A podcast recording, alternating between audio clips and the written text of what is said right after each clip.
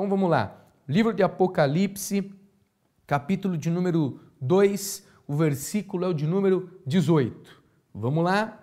O livro de Apocalipse, capítulo 2, versículo 18. Eu vou te dar 10 segundos para você que está no Facebook criar uma sala de vídeo, convidar alguém, para você que está no YouTube compartilhar o link, chamar uma pessoa em especial e nós vamos para a palavra de Deus. É isso que nós estamos aqui, viemos aqui para estudar essa palavra, nós vamos estudar. Já passamos por Éfeso, demos uma volta em Esmirna, conhecemos Pérgamo e hoje Tiatira.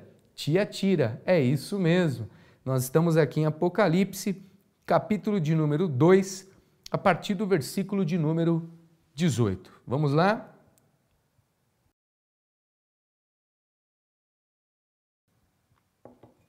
Eu quero por mais uma vez agradecer você que tem estado conosco, você tem acompanhado essa série. Olha, nos mande mensagem, nos diga se tem gostado, nos diga por qual canal é melhor assistir, pelo YouTube, pelo Facebook, nos diga a respeito do som, da imagem, do nosso estúdio. Nós queremos interação, queremos saber a sua opinião, a sua sugestão, o seu elogio e a sua crítica. Nós queremos melhorar, fazer com que esse programa possa entrar aí na tua casa, mais do que isso, possa entrar no seu coração. Vamos que vamos no livro de Apocalipse, capítulo 2, versículo de número 18. Meu muito obrigado, um beijo e um abraço a todos vocês. Apocalipse 2, versículo de número 18. Está escrito assim: Quarta carta à igreja de Tiatira. E o anjo da igreja de Tiatira escreve: E ao anjo, a carta foi enviada ao anjo da igreja. Isso diz o Filho de Deus Preste bem atenção nos segredos que nós vamos hoje revelar aqui. Isso diz o Filho de Deus, que tem os olhos como chama de fogo. Ele está sendo apresentado como Filho de Deus, que tem olhos como chamas de fogo e os pés semelhantes ao latão reluzente, aos pés como bronze os seus pés são como bronze. Preste atenção, veja que interessante. Os seus pés são como bronze, latão reluzente. Olha como ele começa se apresentando àquela igreja da cidade de Tiatira. Ele é o filho de Deus, os olhos são como chamas de fogo, os seus pés são como latão reluzente, que é o bronze. Ele começa desse jeito. Vamos lá? Eu conheço as tuas obras, o teu amor e aqui vão os elogios. Perceba você, a estrutura da carta é o seguinte: ele começa com elogios, ele vai trazer a exortação, a advertência e ele encerra com o remédio. Qual é o caminho? Como é a resposta? O que ele espera dessa igreja? Então vamos lá, versículo 19. Eu conheço as tuas obras, o teu amor, o teu serviço a tua fé. Jesus está dizendo: eu sei que tem amor aí nessa igreja. Eu sei que tem serviço, vocês trabalham, tem serviço, é uma igreja que exerce serviço. Tem fé, é uma igreja que tem fé. Você se lembra da primeira carta em Éfeso? Ele diz: vocês abandonaram o primeiro amor. Mas aqui na quarta carta em Tiatira, Jesus está dizendo: tem amor. Vocês amam, vocês amam a Deus, vocês amam a obra. Tem fé, tem serviço e tem amor e tem paciência. Difícil hoje, hein? Como é que está a sua paciência? Você tem tido paciência? Você tem tido paciência? Posso falar aqui uma verdade? Às vezes a gente tem mais paciência com os de longe do que com os de perto. A gente tem mais paciência com os de fora dos que que estão dentro. Paciência. E que as tuas últimas obras são maiores do que as primeiras. O que ele está dizendo que é uma igreja em crescimento. Não é uma igreja que começou bem e parou. É uma igreja que está subindo degrau a degrau. Ele está dizendo: a última obra está sendo maior do que foi a primeira. Então vocês estão crescendo, estão subindo níveis, vocês estão subindo degraus. Mas tem o contra ti. E aqui começa a advertência, eu preciso chamar a sua atenção. Mas tem o contra ti, que tolerares Jezabel, mulher que se diz profetiza, ensina e engana os meus servos para que se prostituam e comam dos sacrifícios da idolatria. Nós já vamos falar sobre isso. Eu dei-lhe tempo. Olha que interessante. Eu dei-lhe tempo. Teve tempo para se arrepender. Eu dei-lhe tempo para se arrepender da sua prostituição, mas não se arrependeu. Olha que forte. Eu dei-lhe tempo para se arrepender, mas não se arrependeu. Eu esperava que houvesse arrependimento. Eu dei tempo para isso, mas não se arrependeu. E aí agora vem a consequência da falta de arrependimento. É muito forte, é muito forte. Olha, versículo 22.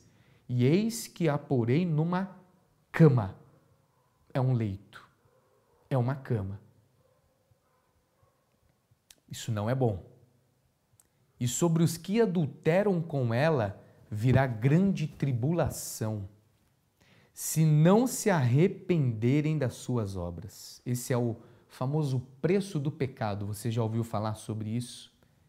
Todo pecado tem o teu preço. O salário do pecado é a morte.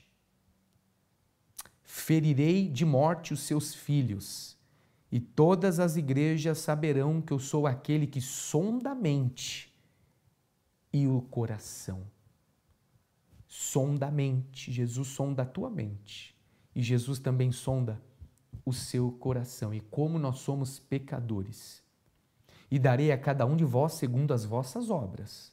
Está dizendo que ele recompensa também segundo as obras. Mas eu digo a vós e os restantes que estão em Tiatira, e todos quantos não têm essa doutrina e não conheceram como dizem, veja, veja, as profundezas de Satanás, que outra carga vos não porei. Existiam dentro dessa igreja aqueles que eram fiéis, existiam aqueles que não praticavam o pecado, mas toleravam, e existiam aqueles que viviam no pecado. 25. Mas os que tendes, retenham até que eu venha. 26. E aqui vem o final, a recompensa, a promessa. E ao que vencer e guardar até o fim as minhas obras, eu lhe darei poder sobre as nações.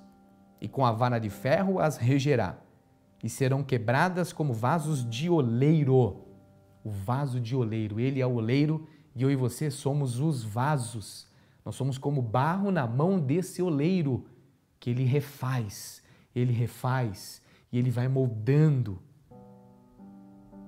Como vaso na mão de oleiro, como também recebi de meu Pai. Dar-lhe-ei a estrela da manhã. Ele está encerrando agora, terminando, dizendo da estrela da manhã. Quem tem ouvidos, ouça o que o Espírito diz as igrejas. Quem tem espírito, ouça, diz as igrejas. Vamos lá? A cidade de Tiatira era a menos importante de todas estas sete cidades. Tiatira era menos importante que Éfeso, Esmina, Pérgamo, Sardes, Filadélfia, Laodiceia, das sete, Tiatira era menos importante. Bom, você já percebeu comigo que essa é a maior carta, sim, e vai continuar sendo. Então o quadro é esse: a maior carta escrita à cidade menos importante. Interessante, não é? A cidade de Tiatira não era conhecida por sua cultura ou da sua religiosidade, ou por causa da perseguição aos cristãos, ou então porque era uma cidade famosa, política, alguma coisa assim. Existia um centro comercial, esse sim, que nasceu ali. Ali era um centro comercial onde tudo se fabricava. Eles tinham a indústria do bronze, eles tinham a fábrica da púrpura, do linho, da lã, do couro. Era uma cidade muito comercial. Eles tinham também nessa cidade um templo a um deus chamado Apolo, que ficava bem no alto. E ele ficava como se fosse um sol. Era o deus Sol, Apolo. Pois bem, Tiatira tinha também muitos grêmios. eu vou dizer sindicatos, clubes, onde cada um que tinha o seu segmento de comércio, de empresa, de serviço, eles participavam dessa agremiação. Então tinha o grupo do Grêmio do Couro, o Grêmio do Linho, o Grêmio da Púrpura, o Grêmio da Lã, o Grêmio do Bronze. Eles eram divididos em grêmios, em clubes. Mas veja que interessante. No livro de Atos, capítulo de número 16, versículo 14, nós vamos encontrar menção a uma mulher chamada Lídia. Quem sabe você já ouviu falar. Ela foi uma das primeiras mulheres convertidas no ministério de Paulo. Essa Lídia era natural de Tiatira. Ela era essa mulher que era vendedora de púrpura. É exatamente essa mulher, é essa cidade. Mas o que é que acontecia aqui então? Vamos olhar de mais perto e com mais atenção. Esses grêmios, esses clubes que eu comentei com você, eles na verdade tinham também uma questão de benefício, de ser social, de ter um momento de proteção, recreativo. Eles se juntavam a favor um do outro. Mas nesses grêmios também havia um problema. Esse cada grêmio desse tinha sua própria divindade, tinha o, o seu próprio padroeiro. Cada grêmio desse tinha suas festas com muita promiscuidade. Cada grêmio desse tinha os seus banquetes de comida, todas elas sacrificadas às suas próprias divindades, aos seus padroeiros, como eu falei a você. E para você poder ser um empresário bem-sucedido, um comerciante de sucesso na cidade de Tiatira, para você estar tá envolvido com o couro, com a lã, com o linho, com o bronze, com a púrpura, você tinha que fazer parte dessas agremiações. E aí, ou você faz parte ou você não faz parte. Pois bem, parecia quase impossível você ser um comerciante em Tiatira se você não fizesse parte desses grêmios. Mais do que isso, é como se cometesse um suicídio comercial, você não se filiar a um desses clubes. Agora, exatamente aqui está o nosso problema. O que o cristão, o crente, da cidade de Tiatira deveria optar. Ele deveria participar desses grêmios e então estar junto no meio dos banquetes de comida sacrificada aos ídolos, das festas promíscuas e se prostrar diante das divindades desses clubes? O que era mais importante, ser santo ou ser esperto? Manter a sua consciência pura ou então fazer parte desta agremiação, permanecer negando a Jesus ou servir ao Senhor na sua integridade. Estar disposto a perder a sua posição, a sua reputação e até ir dinheiro, lucro, a perder o seu lucro. E agora? E se fosse você? Você decide o que você faria Exatamente esse é o drama que vivia os crentes da cidade de Tiatira. Eles tinham dificuldade em saber como se comportar. Quando eles não participavam desses grêmios, as portas comerciais lhe eram fechadas. Participa ou não participa? O que é que vale mais para você? Você já viveu algo parecido? Como se diz, proposta indecente? Uma proposta que vai contra os teus princípios, uma proposta que vai quebrar aquilo que você tem construído a tua vida, que você tem pautado o teu caminho. Como se diz por aí, o crime do colarinho branco, eu posso usar essa expressão se você me permitir.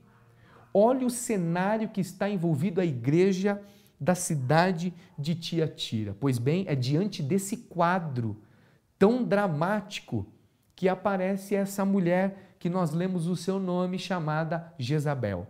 Uma profetisa, uma mulher dentro da igreja. Eu vou repetir, ela está dentro da igreja. E ela traz a solução para essa crise, para esse drama que a igreja está vivendo e para esses membros que estão dentro da igreja e estão lidando com essas dificuldades. Ela vai trazer a solução, a solução é essa. Vocês podem participar dos grêmios e não há problema nenhum. Para que vocês possam combater o pecado, vocês têm que conhecer o pecado até o fundo. Para que vocês possam combater essas, essas estratégias de Satanás, vocês têm que conhecer as coisas profundas de Satanás. E essa mulher vem com um linguajar doce, ela vem com um linguajar onde ela encontra uma solução de um meio termo. Você já ouviu a posição neutro? Você já ouviu alguém dizer por aí, estou em cima do muro? Deixa eu te falar uma verdade: o muro nunca existiu. Ou está de um lado, ou está de outro. O neutro no mundo espiritual não existe. Ela vem com essa proposta.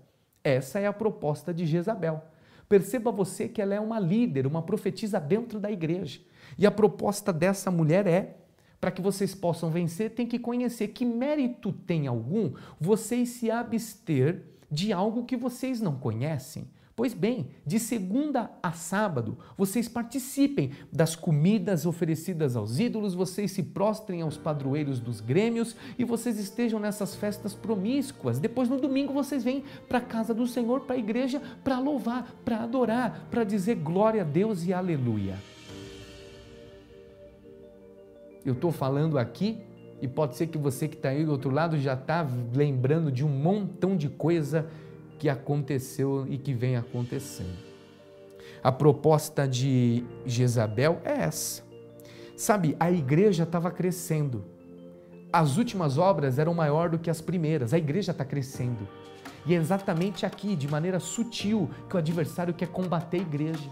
Ele não quer combater a igreja de fora para dentro, mas ele vai usar uma estratégia muito suja. Ele vai combater a igreja de dentro para fora. O problema não está fora, o problema está dentro da igreja. Eu não estou falando de gente que está fora da igreja, eu estou falando de gente que está dentro da casa do Senhor, que conhece a Deus, que ouve a palavra, que cultua, que congrega. Ele está dizendo: o problema está dentro, o problema não está fora. Vale lembrar que no Antigo Testamento nós tivemos uma rainha chamada Jezabel, que se casou com um rei chamado Acabe. E essa rainha do Antigo Testamento ficou conhecida por trazer a Israel o culto de idolatria a Baal e de misturar religião com prostituição. Essa Jezabel do Novo Testamento e da igreja de Tiatira, ela vem com essa proposta indecente de que vale tudo. Vale tudo ela está dizendo que você tem que pensar mais nos seus bens materiais e na sua maneira de conquistar riquezas do que o teu nome escrito no livro da vida e o teu lugar no céu. Ela vem para dizer a nós que devemos amar mais o dinheiro do que ao nosso Deus.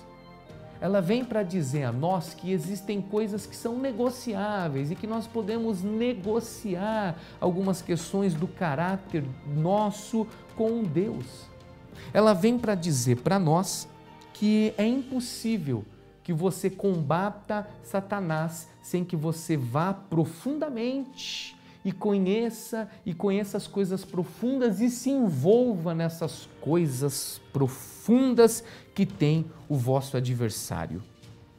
Ela vem com propostas malignas e sujas. Ela vem debaixo do pano como alguém que não precisa gritar. O pior de tudo isso é que a igreja de Tiatira estava abrindo as portas para esta profetisa. Essa mulher tinha acesso ao altar, ela pregava no altar desta igreja, ela influenciava as pessoas, ela entrava e saía, ela fazia parte dos membros desta igreja. Nós temos o grupo fiel, nós temos o grupo que vive no pecado e nós temos o grupo que tolera. E o que Jesus está dizendo aqui é que o problema é quem está no pecado, o problema é quem tolera o pecado e o problema é também os fiéis, mas que estão olhando as pessoas que estão no pecado e não estão fazendo nada. Alguém disse que a maior questão é não é a gritaria dos maus, mas é o silêncio dos bons que nos preocupa é daqueles que estão enxergando. E o que Jesus está cobrando aqui é um posicionamento dessa igreja, é um posicionamento daqueles que estão vendo, é um posicionamento daqueles que estão conseguindo enxergar. Veja você, a proposta desta mulher é que se envolva, é que se participe, é que esteja presente e que não vai ter problema algum. até parece contraditório. O nome Jezabel significa puro, mas as suas ações negavam o significado do seu nome. Como é que só fazemos agora para trazer o remédio para esta doença? O médico dos médicos nos mostra qual é o problema, mas ele também vai nos mostrar como nós fazemos para que podemos agora ter a solução. Como nós vamos fazer para poder curar essa doença? Qual é o remédio? É um Deus paciente. Veja você, um Deus que dá tempo para que haja arrependimento. Você não precisa de nenhuma novidade você já tem a palavra de Deus que é suficiente para que você possa ter experiências profundas com Cristo. Você não precisa de coisas miraculantes, você precisa aprender a servir a Deus com integridade, com verdade, com compromisso. Você não precisa mergulhar nas coisas profundas de Satanás para poder conhecer o pecado de perto você precisa mergulhar nas coisas do Senhor e trazer um novo avivamento sobre o teu coração, para que uma nova chama se acenda dentro de você de novo, em nome de Jesus. Mergulhe naquilo que Cristo tem para as vossas vidas. E a palavra de Deus é suficiente para que você possa voltar a ter esse sentimento que você outrora teve.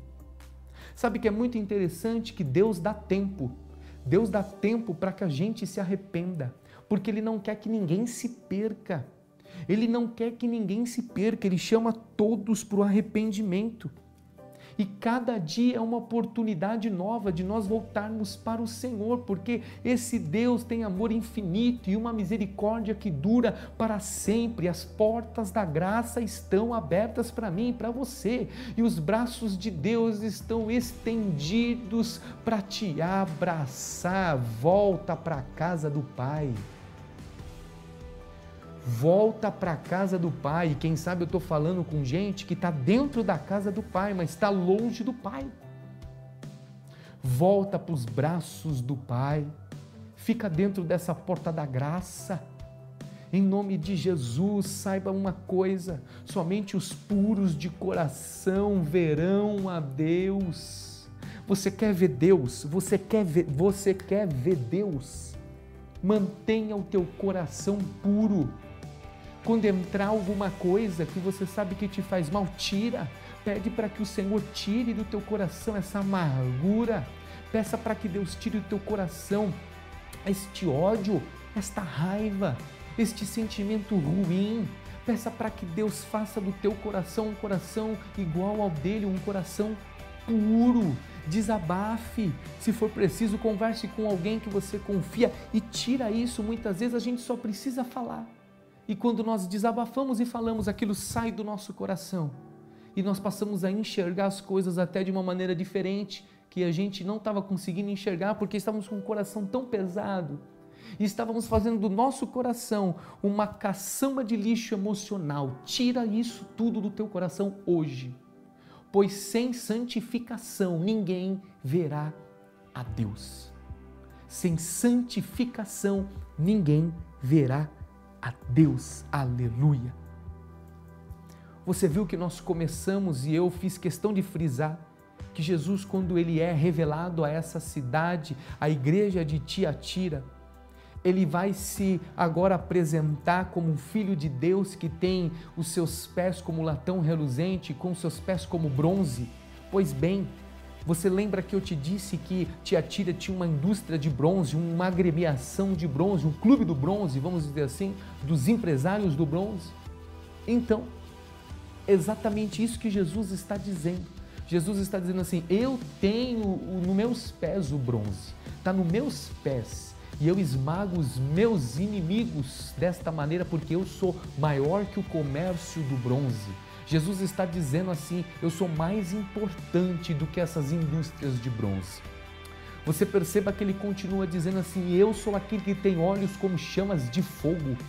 Está dizendo que essas chamas de fogo conseguiam ver todas as coisas que estavam secretas por trás daquelas pessoas, porque tem situações na minha na sua vida que só Jesus sabe, só Jesus vê.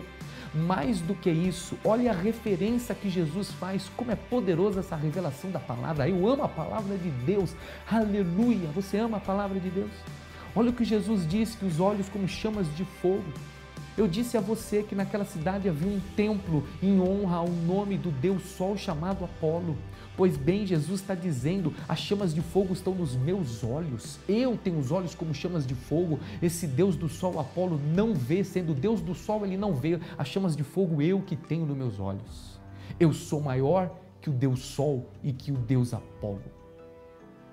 E ele termina dizendo: Dar-lhe-ei a estrela da manhã. Isso aqui é sensacional. Dar-lhe-ei a estrela da manhã. Estrela da manhã, estrela da manhã, grave isso, estrela da manhã. Antes de amanhecer, o último brilho que se vê no céu é do planeta chamado Vênus. Antes de amanhecer, ele que brilha poderosamente como uma estrela. E é por isso que Vênus é também conhecido como a estrela da manhã, porque antes de amanhecer é o último que brilha. Estrela da manhã. Jesus está dizendo: Eu sou a estrela da manhã, porque eu sou Senhor dos planetas. Eu sou maior do que tudo isso. Eu sou maior que Vênus, eu sou maior que Apolo, eu sou maior que a indústria do bronze. Eu tenho que ser prioridade. Eu sou o Senhor. Os meus pés estão postados como neste mundo, esta terra faz estrado para os meus pés. Este é o Deus que nós servimos. Amém. Olha que poderosa essa revelação para as nossas vidas. Olha que poderosa essa revelação para as nossas vidas. Você lembra que eu falei para você da goiaba? Aqui está uma goiaba, nós cortamos ela em duas, dá para ver? Quero deixar bem pertinho para você ver. Nós cortamos ela em duas. Você já viu o bichinho da goiaba como ele atua? Você já viu que a goiaba ela é uma fruta interessante porque parece que sem buraco nenhum, só parece. O bichinho nasce dentro da goiaba. E se você olha por fora, a goiaba tá boa. Mas quando você abre a goiaba por dentro é que você encontra o problema. Quem olha por fora vai dizer que a goiaba tá linda, tá formosa, que não tem problema nenhum e mal dá para perceber que a mosca já veio, já pousou, já deixou os ovinhos aqui que são larvinhas que sutilmente, bem pequenininhas, uma por uma entraram na goiaba e que nós nem vimos o furo e nem sabemos por onde elas entraram. E a gente dizia assim antigamente: o bicho da goiaba já nasce dentro da goiaba. Não, não. A goiaba é pura. Ele vem de fora, ele se penetra dentro da goiaba, ele faz da goiaba a sua casa, o seu lar, e ele vai comendo depois a goiaba. Ele mostra exatamente por que ele está lá. E ele vai comendo a goiaba e acabando com ela. Ele vai comendo e os seus fungos vão apodrecendo a goiaba.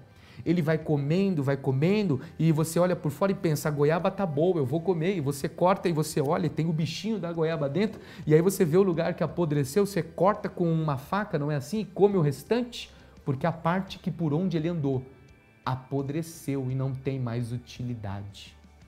É exatamente esse o problema da igreja na cidade de Tiatira. O problema não era fora, o problema era dentro e agora você já entendeu tudo e exatamente a gente encerra aqui. Essa goiaba, essa igreja representa eu e representa você. Não é como está por fora, mas é como está por dentro. É que aqui dentro só Jesus sabe como está. Aqui dentro só Jesus consegue ver. Aqui dentro só quem tem os olhos como chamas de fogo consegue contemplar. Eu te pergunto, como é que está por dentro? Porque é aqui que importa para Jesus. Como é que está por dentro? Como é que está aqui dentro. Ainda dá tempo. O Senhor está te esperando de volta. Volte para Ele, porque Ele está dando tempo para mim e para você. Amém? Vamos orar? Vamos orar? Vamos orar? Senhor, eu quero, meu Deus, te agradecer por essa noite tão profunda, Pai, tão poderosa na tua presença. Eu quero te louvar, Pai, porque o Senhor é um Deus fiel e maravilhoso. E hoje nós aprendemos, ó Pai, com revelação da tua palavra, coisas tão ricas, Senhor. Obrigado, Pai, pela essa revelação. Como a tua palavra é poderosa, eu amo a tua palavra, Senhor. Meu Deus, que cada um de nós, Senhor, eu estou aqui, esses meus amados que estão no YouTube, no Facebook, obrigado. Senhor, em nome de Jesus, obrigado por cada pessoa e que nós possamos examinar nós mesmos. Que seja uma reflexão espiritual para cada um de nós, que seja de dentro para fora. Espírito Santo de Deus, som do nosso coração, Pai. Limpa o nosso coração, Pai. Limpa, tira do nosso coração o que não provém do Senhor e coloque em nosso coração a tua vontade, o teu querer. Coloca no nosso coração, Pai, o tua vontade. É o que nós te pedimos, Senhor. Enche o nosso coração da tua presença, que o Senhor seja o primeiro dentro de nós. E nós te agradecemos por esse estudo, por essa série. Nós te louvamos, ó Pai, por esse estúdio, por cada colaborador, por cada pessoa. Senhor, eu te agradeço por essa oportunidade tão poderosa de falar da tua palavra. Que o Senhor seja conosco e que o Senhor abençoe a nossa noite. É o que eu te peço em nome de Jesus. Amém e amém.